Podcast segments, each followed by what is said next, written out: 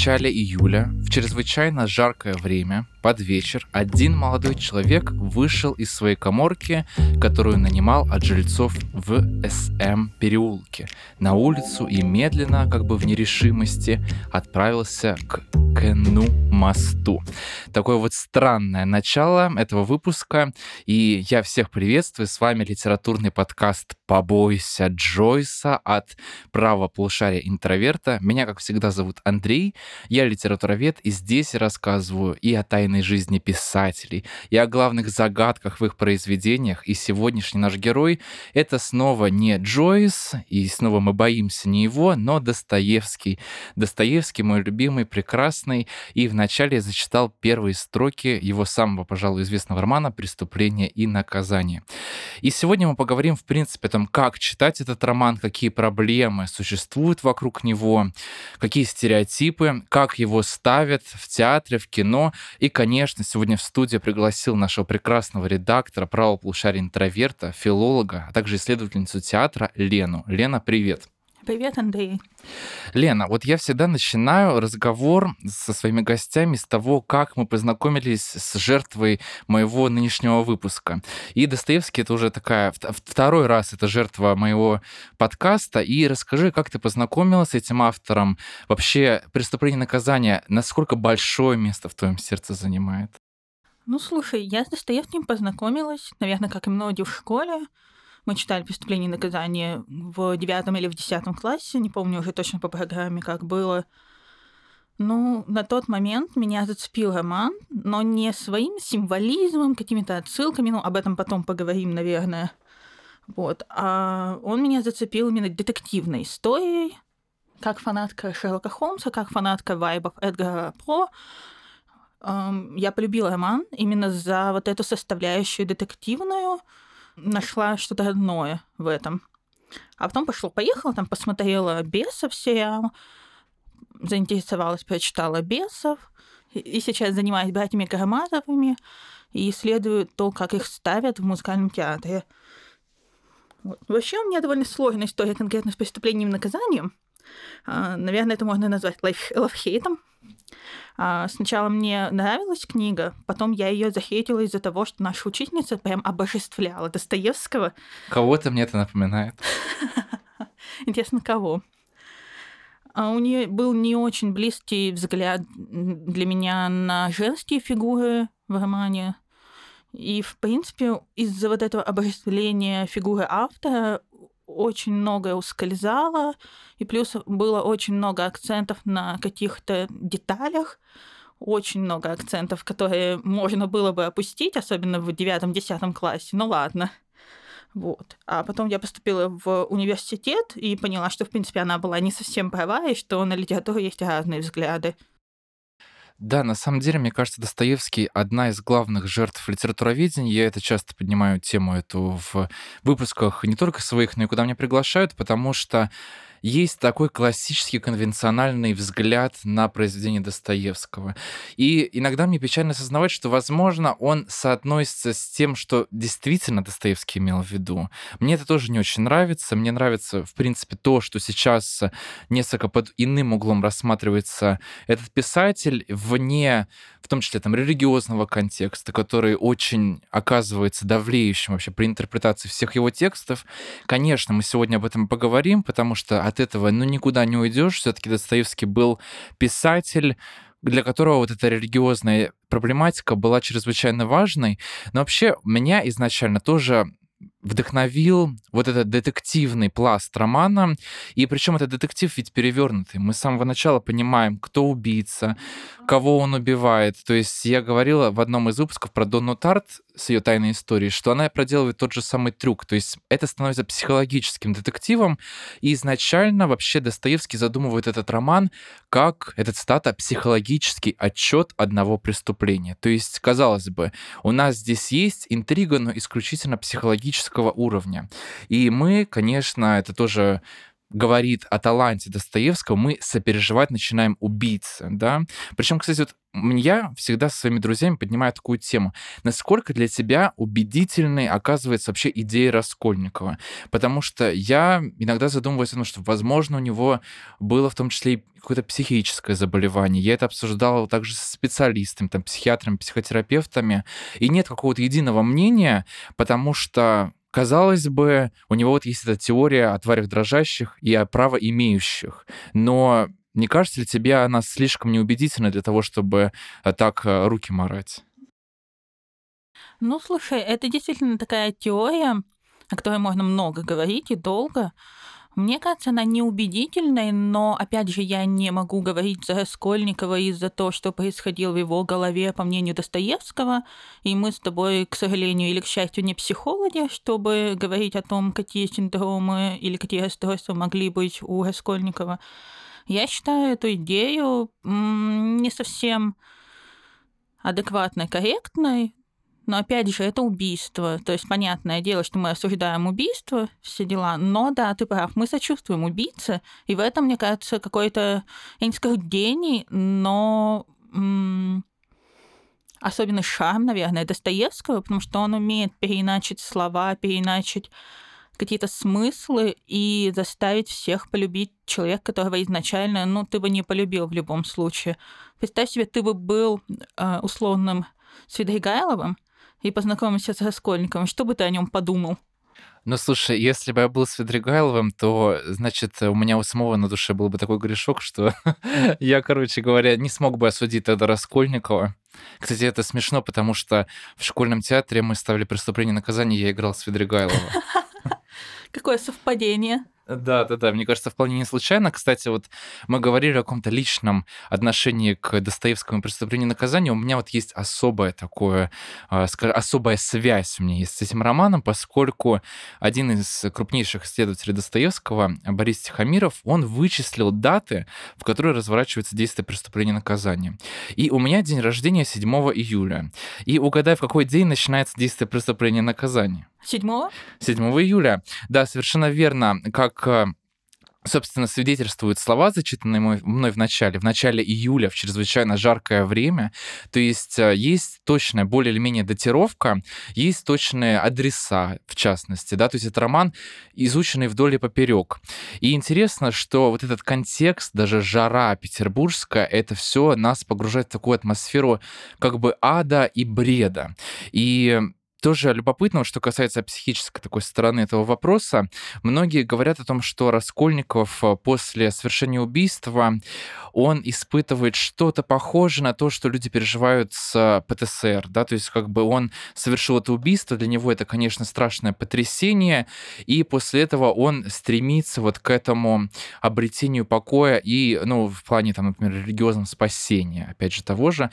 Но вот знаешь, я еще часто разбираю литературные сюжеты с точки зрения структуры их. И я вспоминаю здесь эм, мономиф Джозефа Кэмпбелла. Это американский исследователь вообще мифологии и фольклора, и он э, написал книгу «Тысячеликий герой», в которой он как бы выстраивает определенную схему, но как проб в свое время. И он говорит о том, как должно быть устроено такое классическое литературное произведение. И там, естественно, есть вот этот переход из мира известного в мир неизвестного. Я понимаю, что «Преступление и наказание» такой сложный роман, который отказывается вообще от каких-либо структур, нарушает все эти правила, он все равно подчиняется этой структуре, поскольку Раскольников, совершая преступление, он переходит эту границу из известного в неизвестное. И всегда герой начинает в а, такой области знакомого, в области дома. И даже вот этот дом Раскольникова, который кажется таким неуютным, это как коморка, которую он снимает под самой кровлей, да, то есть под самой крышей, это все равно как бы область э, понятного, привычного для него, и, конечно, это убийство, оно переводит его в совершенно какое-то иное пространство, и в конце вот это возвращение домой, оно, конечно, в буквальном смысле не случается, поскольку Раскольников отправляется на каторгу. Да, он явно не в себе и дома. А, да, да, явно это не его дома, но тут, конечно, есть у нас переклички э, с самим Федором Михайловичем. И мы понимаем здесь, что вся интрига, она действительно проведена через уровень психологический. И, конечно, вот я уже упомянул, что преступление и наказание задумывалось как психологический отчет одного преступления. Эта идея Достоевскому самому пришла еще в Сибири.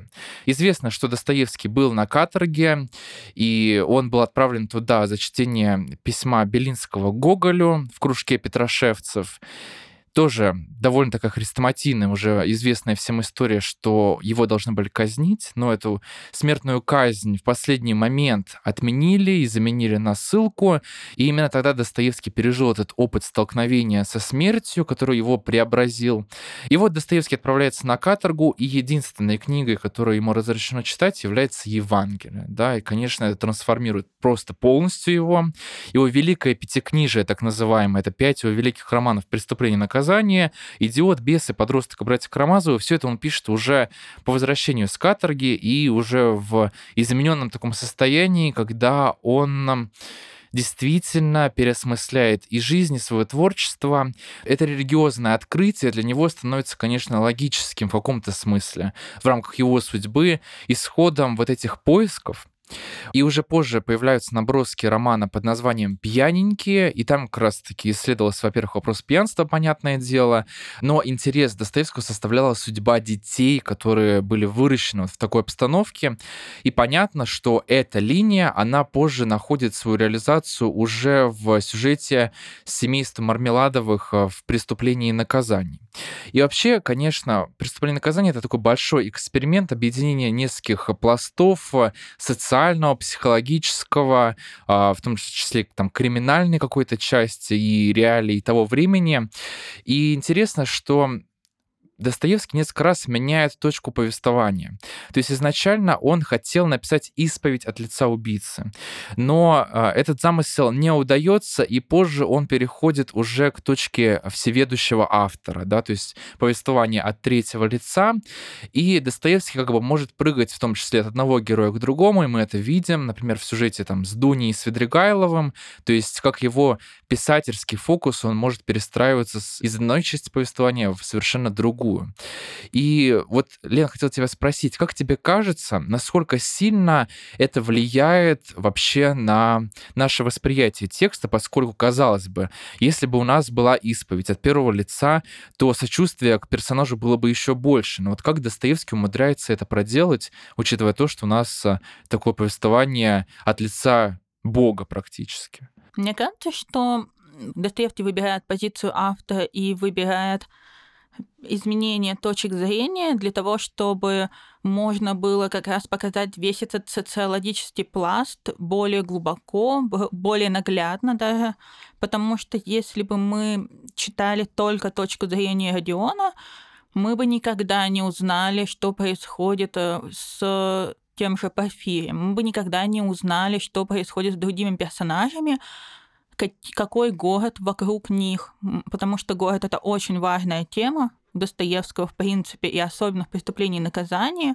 Он рисует портрет Петербурга. Это практически социальный роман, потому что мы видим несколько слоев населения, мы видим власть имущего полицейского, мы видим бедняков, студентов, потому что, например, тот же Разумихин, он именно бедняк, он не может заплатить за обучение, несмотря на то, что пытается переводить какие-то тексты, пытается искать подработки, очень схоже, разумеется, с нашими реалиями.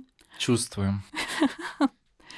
И все это приводит к тому, что мы видим студентов как вот этот вот ниществующий практически пласт, и мы сочувствуем Раскольникову на самом деле еще больше в этом плане, потому что мы понимаем, от чего он живет в коморке узкой на 6 метров, наверное, и так далее. Мы, опять же, понимаем, почему он так относится к Алене Ивановне, потому что она тоже своего рода власть имущая, она может дать ему деньги, может ему не дать деньги, что и происходит. И это все завязано именно на социологических линиях романа и на психологических тоже, как ты правильно отметил, потому что без э, психологии, без игры в Бога и какого-то разворачивания психологической линии со стороны мы бы не увидели, например, мечущуюся душу Сонечки и так далее. Да, Лин, ты действительно совершенно верно отметила, что Петербург является неотъемлемой частью преступления и наказания. И если мы посмотрим на то, как устроен хронотоп вообще в произведениях Достоевского, то всякий раз это оказывается что-то очень любопытное. И если в первых романах Великого Пятикнижия в «Преступлении и наказании», в «Идиоте» это преимущественно Петербург, ну и в «Подростке» тоже, да, то, конечно, в «Бесах», «Братьях Карамазовых» мы видим такие практически мифические города, которые имеют реальные прототипы. Но вот в «Братьях Карамазовых», например, действия разворачиваются в Скотопригоньевске. Есть какое-то безумное количество версий, которые объясняют происхождение этого названия. Но так или иначе, есть реальный прототип, город Старая Русса, в котором уже в последние годы а, много проживал Достоевский. И Петербург, конечно, здесь это тоже город в каком-то смысле мифический. А, я хочу здесь вспомнить, что мы с тобой учились в университете, который расположен просто в эпицентре действия романа «Преступление и наказание», то есть буквально нам нужно было пройти метров, ну, 100, и мы были около дома дома старухи-процентщицы. А, подскажи, пожалуйста, ты когда-то об этом думала, когда шла из университета домой? На самом деле, да, такое было, особенно на первом курсе, потому что ты идешь по каналу Грибоедова к станции, и там же совсем рядом, получается, Столярный переулок, где дом Раскольникова как раз, если я не путаю, и там Вознесенский проспект с другой стороны. То есть у нас университет буквально в эпицентре находится. И вот эти вот все здания, закоулки, какие-то дворы Петербурга, которые Достоевский, собственно, изображал практически с натуры, потому что он жил на Сенной, это все буквально у нас перед глазами, и, конечно, ты иногда можешь идти и думать, блин, вот здесь когда-то, наверное, шел Родион, а здесь когда-то, наверное, шел Достоевский, и поэтому здесь шел Родион. А ты когда-нибудь была на экскурсиях по местам преступления и наказания, может быть, со школой? Я никогда не была на таких экскурсиях. Да, но я не знаю, повезло тебе или нет. Расскажи про свой опыт, если ты был. Я был на экскурсии такой еще в 10 классе, как раз таки, когда мы читали «Преступление и наказание», и как сейчас помню, что это тоже был февраль, вот как сейчас, э, тоже примерно время года, и мы были на экскурсии, и я понимаю сейчас, сколько вообще странных предположений делал гид. Потому что когда мы подошли к дому Раскольникова, который действительно находится на пересечении Гражданской улицы и Столярного переулка, нам экскурсовод сказал, вот посмотрите на этот перекресток и посмотрите на улицы вот эти. И все они упираются как бы в здание да, все заканчиваются, так вот обрываются этими зданиями, и это показывает, что Раскольников находился в безвыходном положении. И вот ни у одной улицы на этом перекрестке нет перспективы. И я думаю, боже ты мой. И потом я не встретил это ни в одном учебнике, ни в одном комментарии, нигде вообще. Я думаю, какая богатая вообще фантазия была у этого экскурсовода и с одной стороны думаю, да, интересно, интересно на самом деле. И учитывая то, что, конечно, Достоевский напрямую не называет никаких адресов, у нас все это есть. У нас есть дом Раскольникова, и там плита в том числе стоит э, с изображением Достоевского, с подписью. У нас есть дом старухи-процентщицы на канале Грибоедова. И на самом деле он производит такое жуткое впечатление. Это такой двор-колодец. И если туда зайти внутрь, то ты представляешь себе вот эту обстановку, и тебе становится, правда, жутко. Я помню, я сделал очень много фотографий, когда я был на экскурсии на это, потому что мне казалось, что да, это, знаешь, обладает такой мистической аурой это место, безусловно. И мы поднимались даже на тот этаж, где якобы должна была быть квартира старухи-процентщицы. Там лестницу, это все можно посмотреть. И, конечно, жители этого дома, они страшно злятся на всех тех, кто туда заходит, потому что очень долгое время там двери были открыты, да, то есть домофон не работал, работал. И, конечно, очень много людей туда приходило. Я не знаю, зачем, а, но я понимаю, что вот я, я могу туда приходить, знаешь, вдохновляться на различные работы о Достоевском, а что делали там другие, мне страшно подумать. Но это же место памяти практически. А, ну и да. люди приходят на такие места памяти посмотреть и как раз проникнуться духом. Юные фанаты Достоевского, которые только-только дочитали роман, мне кажется, очень сильно впечатлены всегда хотя бы одним из пластов сюжета, хоть детективом, хоть христианской линией, и они хотят посмотреть, где это могло бы быть гипотетически.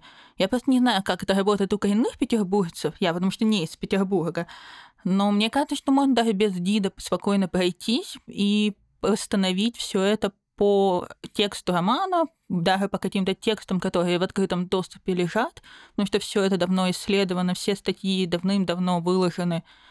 И можно на самом деле составить впечатление о Петербурге Достоевского и вообще о Петербурге как каком-то герое романа, не завися от экскурсоводов, которые будут додумывать про тупики, переулки.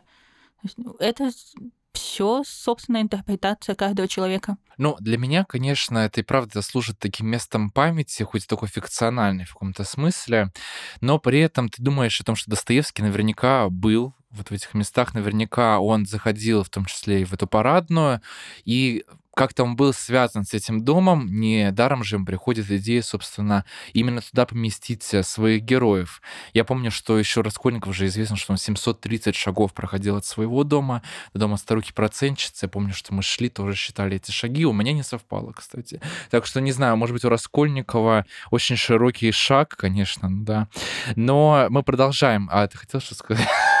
Я хотела сказать, но ведь мы не знаем рост Раскольникова. Этого еще исследователи не смогли посчитать.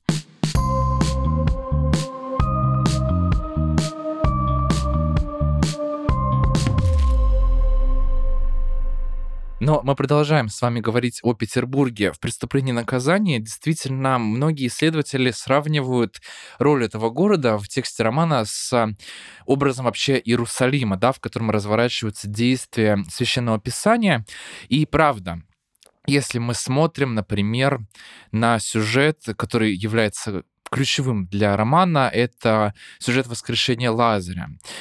Конечно, коморка Раскольникова, такой буквально гроб, и он сравнивается с гробом в тексте романа. Он служит таким а, образом перекличкой с пещерой, из которой, собственно, встает а, Лазарь, которого воскрешает а, Иисус Христос.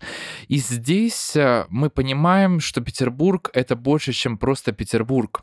И это город, имеющий уже на тот момент, когда Достоевский пишет свой роман, определенную мистическую и литературную репутацию. Я хочу здесь сказать, что в начале XIX века вообще у нас появляется такое явление в русской литературе, как петербургский текст. И, конечно, основоположником его является Александр Сергеевич Пушкин, который пишет свою «Пиковую даму», своего «Медного всадника», и мы видим, как в этих текстах Пушкин расширяет как бы границы привычного Петербурга, показывает другую а, запредельную его сторону. И это, конечно, все перекликается, в принципе, с такими романтическими константами. Это стремление к такому двоемирию, а, к поиску какого-то сокровенного смысла в привычных вещах. И мы видим, как герои Пушкина вот в этих двух произведениях, они сталкиваются с потусторонним. И эту традицию потом продолжает Гоголь, конечно же, в своих петербургских повестях. И таким образом у нас вокруг Петербурга складывается ореол такого мистического мистического и таинственного. Вообще, на самом деле, если сравнить «Пиковую даму» с «Преступлением наказанием», это два очень схожих текста, потому что у нас есть главный герой, у Пушкина это Герман, у Достоевского это Раскольников, которые ради какой-то выгоды готовы переступить через э, чью-то жизнь. У Германа это происходит, конечно, не намеренно, но тем не менее умирает графиня, которая потом является ему, и это нам очень напоминает сны Раскольникова, эти температурные, когда он видит смеющуюся старуху-процентщицу и людей, которые тоже высмеивают его, да, в этом сне. Вообще, сны Раскольникова — это, конечно, отдельная тема, которая разбирается слишком подробно, я бы даже сказал, на уроках литературы, ну ладно. Вот. И, конечно, Достоевский, он вписывается абсолютно в эту традицию. Он прекрасно осознает, зачем он помещает действие своего романа в Петербург, поскольку даже сейчас, если современный писатель, он начнет произведение с того, что его герой находится в Петербурге, Петербурге, для нас уже сразу очень многое становится понятно, конечно. Лен, расскажи, пожалуйста, ловишь ли ты такой вайб, находясь в Петербурге, преисполняешься ли ты вот этой мистической атмосферы? Возможно, у тебя есть какие-то истории с этим связанные? Ну, слушай, естественно, вайб можно почувствовать, особенно если за окном уже две недели идет дождь, а ты живешь где-нибудь, где не падает почти солнце в окна. Это да, это вайб. Причем не мистический, а именно вайб Раскольникова, вайб человека, который страдает.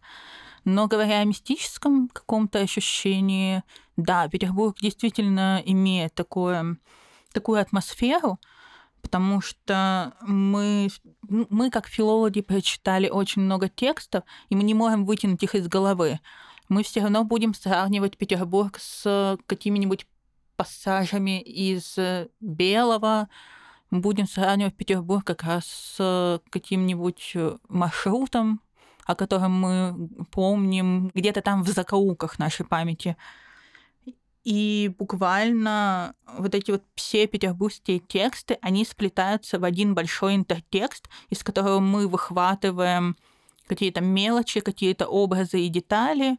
Мы проходим мимо медного всадника, и он все равно ассоциируется уже у нас с Пушкиным. Мы не можем просто так мимо него пройти. Мне кажется, никто не может, кто учился в школе в нашей стране, потому что очень много акцентируется внимание именно на таких текстах, которые базовые. Ну и, естественно, я, наверное, скажу здесь, что очень виден Петербург в поэзии, потому что, да, тексты, проза — это супер, но в поэзии, например, Блока, Ахматовой, Петербург строится совершенно иначе. Они нагнетают атмосферу, и он становится еще более мрачным, чем у Достоевского, хотя казалось бы, как это возможно. Но при этом есть какая-то надежда на улучшение, на какое-то светлое начало, будущее, романтическое именно. И Достоевский ведь совершенно не случайно выбирает конкретный район в Петербурге, поскольку Сенная площадь становится такой поворотный в судьбе Раскольникова. Именно там он слышит разговор с Лизаветой, да, и понимает, когда ее не будет дома у старухи-процентщицы у Алены Ивановны. именно тогда он решает уже окончательно совершить это преступление, его намерение уже осуществляется после этого. И, конечно, площадь — это такое очень важное, в том числе культурное пространство. Здесь привет э, Михаилу Бахтину с его конечно, карнавальная культура и с его, в принципе, восприятием площадей, в частности. И не случайно Бахтин потом напишет э, «Проблему поэтики Достоевского». Это книга, с которой я, кстати, советую вам всем обязательно знакомиться. Нельзя сказать, что это истина в последней инстанции, но, тем не менее, это потрясающее исследование, очень глубокое, а, и я, безусловно, рекомендую вам, если вы увлечены Достоевским, прочитать Бахтина. Нужно понимать, что тогда Синая площадь была совсем не тем, что мы видим сейчас. Раньше на ней находился собор Успения Престой Богородицы, который был уже снесен в 20 веке. И, конечно, для Достоевского это очень важное пересечение двух пространств. Пространства такого мистического и религиозного, и пространства такого народного, простого а, ну, низкого, даже так скажем. И, конечно, поэтому именно Достоевский выбирает такое пространство, где вот есть это пересечение практически такое постмодернистское, высокого и низкого. И вот это столкновение христианского высокого с человеческим, оно проходит у э, Достоевского постоянно. Здесь, конечно, стоит вспомнить э, Соню. И Соня носит вот этот э, знаменитый зеленый дродедамовый платок, с которым нас всех замучили, собственно говоря, в школе. И нужно понимать, что здесь есть определенная параллель. Дело в том, что во сне Раскольникова про лошадь, э, которую избивают, один из самых таких известных читателю, там фигурирует церковь с зеленым куполом, стоящая посреди кладбища.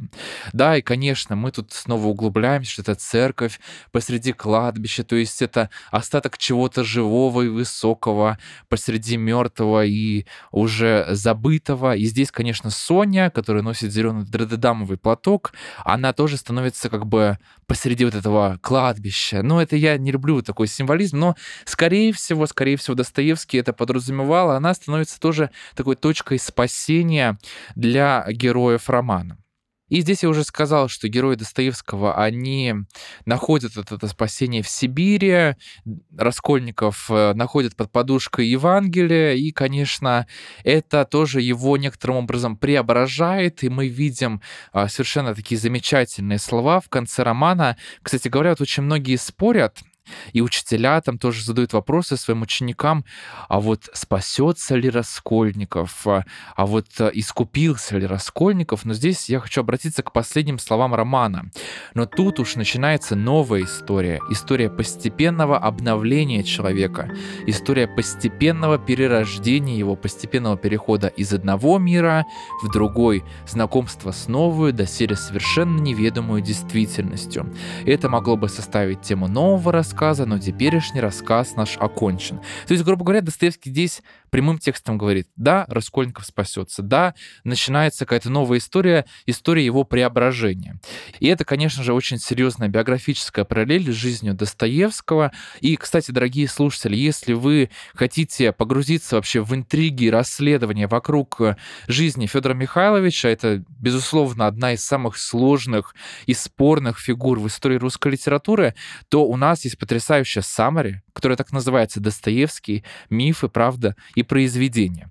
Там и о том, почему Достоевского так сильно тянуло к рулетке, о его главных текстах, о женщинах Достоевского, тоже очень сложная и очень интригующая тема. Обязательно послушайте, тем более по специальному промокоду для вас, дорогие друзья, Books30 вы получите целый месяц бесплатного доступа ко всем-всем нашим саммари. У нас их просто безумное множество о литературе, о философии, психологии. Кстати, вот если вы хотите собрать полный пакет исследователя Достоевского, любителя Достоевского, то обязательно смотрите наши психологические саммари. А, вы знаете, что Достоевский был потрясающим психологом, исследователем и инженером душ человеческих, так что предлагаю присоединиться к числу любителей Достоевского с нашими прекрасными саммари. Так что оформляйте подписку абсолютно бесплатно по промокоду BOOKS30. Промокод действует для новых пользователей. Все подробности находите в описании к этому выпуску.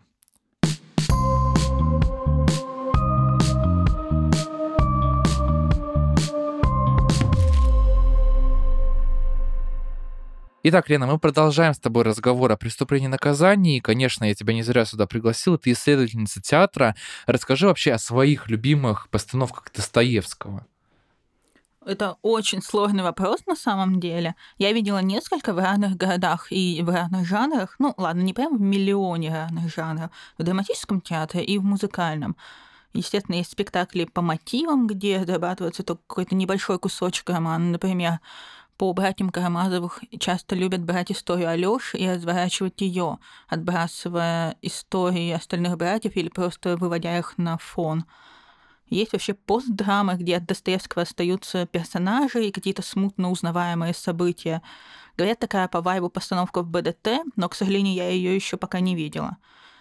Наверное, я остановлюсь на том, что моя любимая на данный момент постановка — это рок-опера Артемьева «Преступление и наказание», она идет в Московском театре мюзикла. Хотя мне кажется, конечно, что этот выбор продиктован тем, что я сейчас занимаюсь именно музыкальным театром, а не драматическим. И все равно вкусы меняются в зависимости от насмотренности и от того, чем ты живешь в конкретный момент жизни. Но назовем ее моей любимой пока что.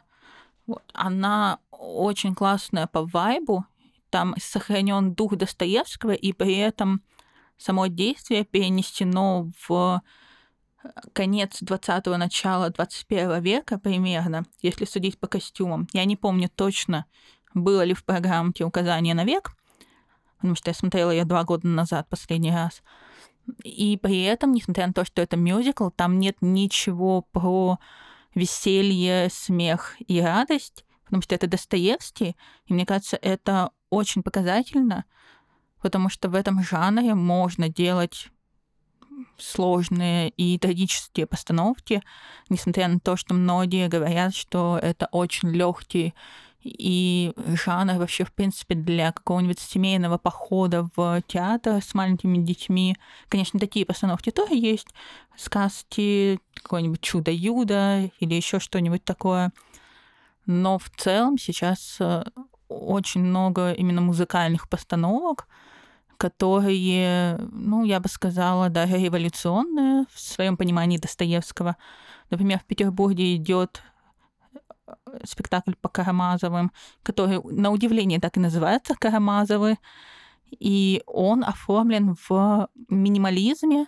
Там на сцене есть буквально стулья и скамейка, и при этом все пропитано абсолютным духом Достоевского, и нет перехода на какие-то грани. Например, нет эм, очень сильного возвышения Зосимы. То есть здесь тоже нужно знать меру, когда остановиться и как показать старца набожным, мудрым, но при этом не очень сильно апеллировать к каким-то христианским, философским вещам, потому что зритель сейчас на самом деле такое не любит. Зрителю нужно подавать что-то попроще. Андрей, скажи, пожалуйста, какая у тебя любимая постановка Достоевского, если у тебя она есть? Знаешь, я при выборе своей любимой постановки Достоевского хотел бы руководствоваться принципом, который излагает сам Достоевский в одном из писем. Как раз-таки это было письмо, посвященное как бы желанию поставить на сцене театра преступление и наказание. И Достоевский сказал, что нет никакого смысла вообще в буквальном а, переводе да, текста на сцену театра, потому что литература, она существует в рамках своего жанра, да, роман — это роман, а пьеса уже, она подчиняется уже своим законам. И, конечно, если переводить текст просто буквальным образом на сцену, то в этом не будет особого смысла. И казалось бы, что это действительно так. И знаешь, я встречаю очень много версий о том, что вот лучше всего, условно говоря, экранизирует Достоевского Ларс фон Триер, который а, не сделал ни одной буквальной а, экранизации Достоевского, но вот якобы он передает лучше всего суть его произведения. Но это, знаешь, уже такие очень свободные идеи, я бы сказал, не подкрепленные никакими фактами. В частности, я встречал такое мнение, что лучшей постановкой «Идиота» является сериал «Твин Пикс» Дэвида Линча. И это сказала, кстати, одна из тоже замечательных исследовательниц Достоевского, Татьяна Александровна Касаткина, которая является ну, автором очень многих открытий, касающихся Достоевского. Вот. Но все таки это такие спорные мнения. И при этом вот я такой как бы руководствуюсь этими принципами, но мне ближе всего постановка в мастерской братьев Карамазовых. Конечно, мы тут говорим про преступление и наказание, но в мастерской есть еще преступление и наказание. Моноспектакль, в котором мы видим именно самого Раскольникова и больше никого. И это совершенно потрясающая сыгранная вещь. Я не назову сейчас актера, конкретно кто исполнял эту роль, но это театр э, мастерская, да, Козлова в Петербурге на меня произвело, конечно, очень сильное впечатление. И в то время, не знаю, как сейчас, роль Раскольникова исполнял тот же актер, что и роль а, Алёши Карамазова в «Братьях Карамазовых», собственно. Э, это очень удивительная параллель, потому что, насколько я помню, один из первых актеров Раскольникова в принципе потом исполнял роли в Карамазовых. Сначала он исполнял роль Дмитрия Карамазова, и потом он, по-моему, перешел на Зосиму. Слушай, Лена, а как тебе кажется, вот за Достоевским, вспоминая вот то же самое письмо, лучше все-таки работает иллюстрация его произведений или все-таки интерпретация? Потому что, вот казалось бы, да, я выступаю за интерпретацию, но больше всего мне а, близкой оказывается все-таки иллюстрация, опять же, хотя, возможно, это не совсем правильно.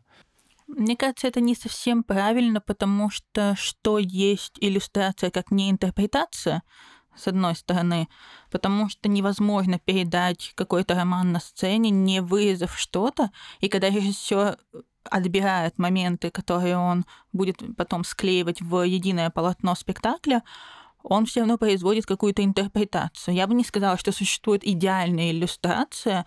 Подумай сам, как можно сделать идеальную иллюстрацию для всех видов Петербурга, которые описывает Достоевский. То есть это нужно, наверное, пройти с камерой каждый уголок э, условно вот этого района стеной и около нее, и потом каким-то образом пустить это, возможно, зачитывать текст Достоевского при этом.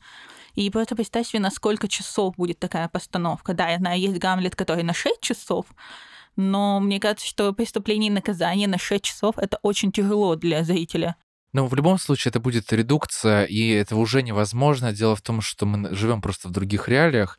И, конечно, Да, это хороший point, что иллюстрация в любом случае является интерпретацией, но чаще всего сейчас все-таки Достоевского не ставят так буквально, и мне нравятся, конечно, эти эксперименты. И, конечно, сейчас режиссеры очень часто интересуются бесами Достоевского, в частности, из постановки там Богомолова и так далее, и «Преступление и наказание», кстати, он тоже ставил. Вот этот спектакль я не смотрел. Ты, кстати, тоже не смотрел, наверное, Богомоловские «Преступление и наказание»?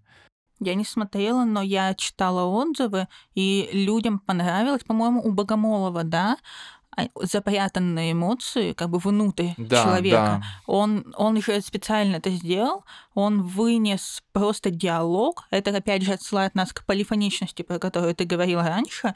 Бахтин не, не зря ее описал. Полифоничность как раз позволяет взять вот эти диалоги, именно буквально текстом, и перенести их в театр. Несмотря на то, что Достоевский говорит про невозможность полной постановки его текста на сцене, все равно эта сценарность, она присутствует. Ты замечал когда-нибудь, что он сначала описывает персонажа перед тем, как вводить его в сцену, и потом идут диалоги. Очень мало описаний между строчками диалога. Да, и ведь не случайно Набоков говорил, что Достоевский, он скорее не писатель, а драматург очень талантливый. И именно поэтому так сценично вообще все его произведения. То есть их очень легко представить вот буквально воспроизведенными на сцене театра. Да, мне кажется, с бесами, наверное, проще всего как-то представлять их. И, наверное, с Карамазовыми сложнее всего из-за большой философской нагрузки. А преступление и наказание ложится идеально посередине. Да, дело в том, что просто «Преступление и наказание» — это самый такой географически сложный текст, я бы сказал. То есть он требует определенных перемещений, и, конечно, эта смена декорации, это усложняет, как мне кажется, в принципе, постановку на сцене «Преступление и наказание». Вообще, первая экранизация «Преступление и наказание» не сохранилась, она относилась еще к началу 20 века, и это судьба, которую разделяли очень многие такие первые экранизации Достоевского, поскольку все-таки эти ленты они, ну, очень часто терялись а, и не дошли до нашего времени. И, конечно, там и бесы, в частности, экранизация под названием Николай Ставрогин, она тоже не дошла до сегодняшних дней. Так что это, к сожалению, для нас уже утерянные вещи, но, пожалуй, одной из самых известных экранизаций является фильм а, Кулиджанова 69 -го года, как раз-таки, который, мне кажется, очень многим показывали в школе, хотя, безусловно, он снят а, на черно-белую пленку. И я вот думаю, Лена, вот как показать желтые стены вообще в преступлении и наказании на черно-белой пленке, поскольку они же играют такую важную роль в понимании этого романа. Мне кажется, у Кулиджанова скорее даже не совсем желтые стены играют роль. Он еще как раз э, славится тем, что заставил актера показать весь спектр эмоций, вот. А стены это так, оно рядом. Да, желтые стены это как бы иллюстрация вот этой болезненности Родиона, которая изначально показывается Достоевским. Это мотив, который идет через весь роман. И это иллюстрация одновременно болезненности, нищеты города, вот этой городской социальной прослойки, где живет Родион. Но на самом деле желтый цвет, он означает и солнце, и многие другие вещи, которые позитивны. То же самое можно сказать про зеленый цвет. Ты говорил про зеленый платок, но ведь этот зеленый платок, он также означает траву, перерождение, весну. Но цвета, искать по цветам какие-то глубокие смыслы, да, возможно, это имеет какое-то значение, но, на мой взгляд, в современной филологии цветовые разборы ушли на второй план. Да, но тем не менее, просто они работают в рамках одного текста. Ты, кстати, очень хорошо заметил, что эти желтые стены, они одновременно говорят и о болезни Раскольникова, и о солнце. И солнце здесь совершенно не случайно, поскольку Порфирий Петрович говорит Раскольникову, станьте солнцем, у вас все заметят. Да? То есть это тоже, казалось бы, есть такая некоторая двойственность у этой такой цветовой символики. И вот Конечно, это уже более-менее передано в цветном, безусловно, уже сериале 2007 года «Преступление и наказание». И чаще всего, если вы смотрите литературные мемчики, то вы видите а, именно скриншот из этого сериала. И сейчас мы все находимся в ожидании еще одной экранизации, тоже сериальной, «Преступление и наказание» с актером из «Слова пацана», с Иваном Янковским. И, конечно, я вот нахожусь в предвкушении, поскольку действие там перенесено, конечно, в настоящее время. Не сказать, что это какой-то супер уникальный прием, но а, в, в случае с текстами Достоевского он оказывается очень продуктивным зачастую. Я согласна, потому что многие режиссеры используют этот прием, особенно как раз-таки в театре. Я думаю, что сейчас где-то 50 на 50 на российской театральной сцене, может быть 40 на 60, но я думаю, что примерно поровну. А, это соотношение условно постановок в XIX веке и постановок в современности в 21 в начале, ближе к нашим 20 годам. Я обсуждала это с одной знакомой нашей коллегой, с преподавательницей, которая очень любит водить детей в театр, чтобы показать им, как работает э, какое-то произведение на сцене или не работает. И она как-то привела их для сравнения сначала на более классическую постановку, а потом на современную. Угадай, какой вариант детям понравился больше? Современный, конечно, конечно. да.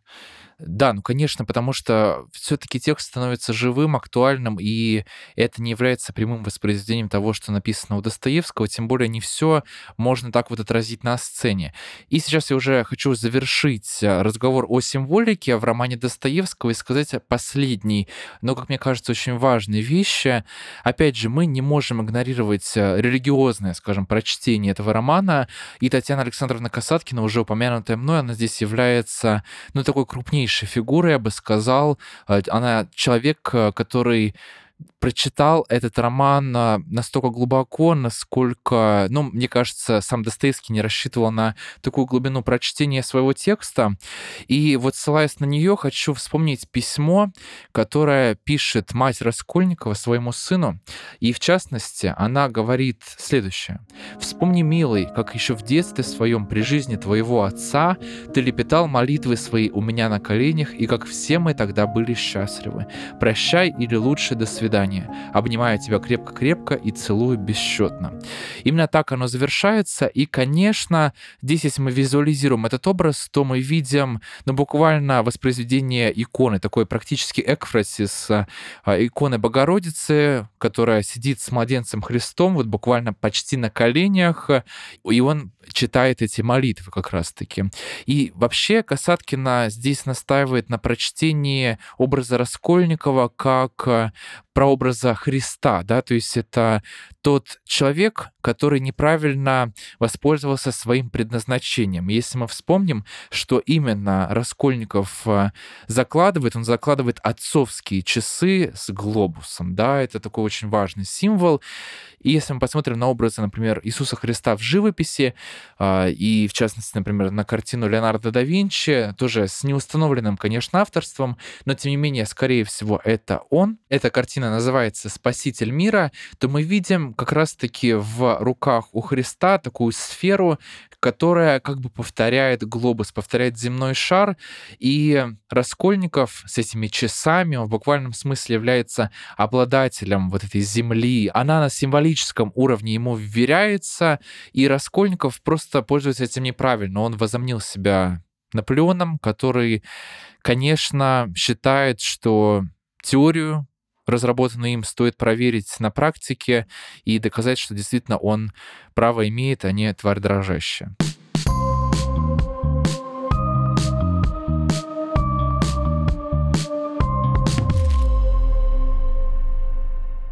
Ну и в конце сегодняшнего выпуска хочется дать какие-то рекомендации, что посмотреть, что почитать, если вы хотите продлить это послевкусие после прочтения или перепрочтения «Преступления и наказания». Действительно, несмотря на такую неуютную атмосферу этого романа, она оказывается такой притягательной. И, конечно, можно посмотреть те экранизации постановки, о которых мы говорили сегодня. Можно посмотреть также, например, фильм «Веревка» Хичкока, потрясающий совершенно. Там а, речь идет тоже об убийстве, убийстве в кружке, скажем так, э, интеллектуалов, которые проверяют э, теорию на практике. И Хичкок э, любил своей бомбой под столом экспериментировать, как он однажды признался, что всегда должна быть бомба под столом, которую видит зритель и не видят актеры, да, то есть это напряжение, такой саспенс он создает на протяжении всей этой картины, так что веревку обязательно смотрим. Там тем более упоминается Достоевский, в частности, так что любители Федора Михайловича просто просто налетайте бегом на этот фильм. И, конечно, фильм «Машинист» Брэда Андерсона с Кристианом Бейлом в главной роли. Э, человек, который худел, набирал массу вообще для разных своих фильмов, уже известен он тем, что он там для «Машиниста» совершенно как-то до безумного веса похудел, да, э, до истощения такого, и потом он набирал массу, например, для фильмов о Бэтмене, но, собственно, я не для этого упоминаю этот фильм, но там это буквально перенесенное в американские реалии, в жанр психологического триллера. Текст Достоевского, там мы тоже видим героя, который пытается прожить чувство вины, и, конечно, как раз Скольников, э, он тоже находит свое спасение очень э, неординарным образом в таком покаянии, в искуплении, так что «Машиниста» тоже обязательно смотрим, если вас беспокоят те же темы, что и Достоевского при написании преступления и наказания. Ну и, конечно, если почитать, то я советую постороннего. Камю, я уверен, что очень многие из вас э, знакомы с этим небольшим э, текстом, который можно осилить буквально там за пару часов. Это удовольствие тоже большое, тем более Камю является большим вообще поклонником Достоевского. Он и бесов переначивал, да, и, конечно, для Камю Достоевский — это фигура определяющая именно из этого автора. Он сам вырос как литератор. Ну и говоря о книгах, естественно, необходимо вспомнить про Дону Тарт, нашу любимую, обожаемую. Ее тайная история — это, по сути, Достоевский, завернутый в обертку древнегреческой трагедии и приправленный вайбом Дарк Академии, тайной академии, про университетскую группку, которая не принимает в свои ряды посторонних людей. Они изучают древнегреческий, им хорошо. Ну и известно, та сама говорила, она вдохновлялась Достоевским очень сильно, и она вдохновлялась Ницше, его идеями. Так что я считаю, что это тоже супер классная книга, которую можно посоветовать слушателям почитать, если они фанаты этого вайба. Да, и вообще Дона Тарт, она же использует тот же прием, что и Достоевский. Она на первой странице показывает нам убийство другого героя, убийство Банни, да, и таким образом мы тоже видим, как главные герои, они приходят уже к другому убийству, и к одному, и ко второму убийству, вообще там сплошные убийства, кровь, идеи, красота и смесь всего того прекрасного и ужасного, что мы любим в Достоевском, в Доне Тарт. Кстати, у нас в «Побойся Джойса» есть выпуск про Донну Тарт, буквально там пару месяцев назад записывали, послушайте обязательно. Дорогие друзья, если вам понравился наш сегодняшний выпуск, то оставляйте свои комментарии, ставьте обязательно нам 5 звезд на Apple подкастах и лайк на Яндекс Музыке. Напоминаю, что мы расширились до целой вселенной подкастов. У нас есть теперь и подкасты о кино, о музыке, об истории, обо всем на свете. И все это, конечно же, на нашем новом канале на YouTube, который так и называется «Подкасты правого полушария интроверта». Также напоминаю о Самаре прекрасном, о Достоевском, об интригах, расследованиях, об ужасах э, и вообще каких-то прекрасных и не очень сторонах жизни великого гения. И тем более по промокоду Books 30 вы можете послушать это Summary абсолютно бесплатно, и не только его, и множество наших других Summary. Поэтому собирайте набор поклонника Достоевского с нашими многочисленными саммари по психологии, по философии. Становитесь э, настоящим интеллектуалом, только а, не увлекайтесь особо в это как герои тайной истории. Но вы можете не бояться этого с нашими саммари, потому что у нас куча мемов, шуток. Мы не относимся к философии слишком серьезно, так, чтобы эти идеи не привели нас туда, куда приводят э, они Раскольникова или героев других романов, вдохновленных Достоевским. Так что напомню, промокод BOOKS30, все подробности будут в описании к этому выпуску. Лена, спасибо тебе большое за то, что ты пришла ко мне сегодня. Было очень приятно поговорить о Достоевском, о наших пересечениях, э, в наших судьбах с этим писателем и, конечно же, о постановках. Спасибо, что позвал. Отлично, дорогие друзья, подписывайтесь на нас. Мы есть во всех социальных сетях и даже на YouTube. Поддержите наш подкаст в Apple подкастах, в Яндекс Музыке. И мы обязательно расскажем вам еще больше о таинственном и не очень мире литературы. Всем до скорых встреч!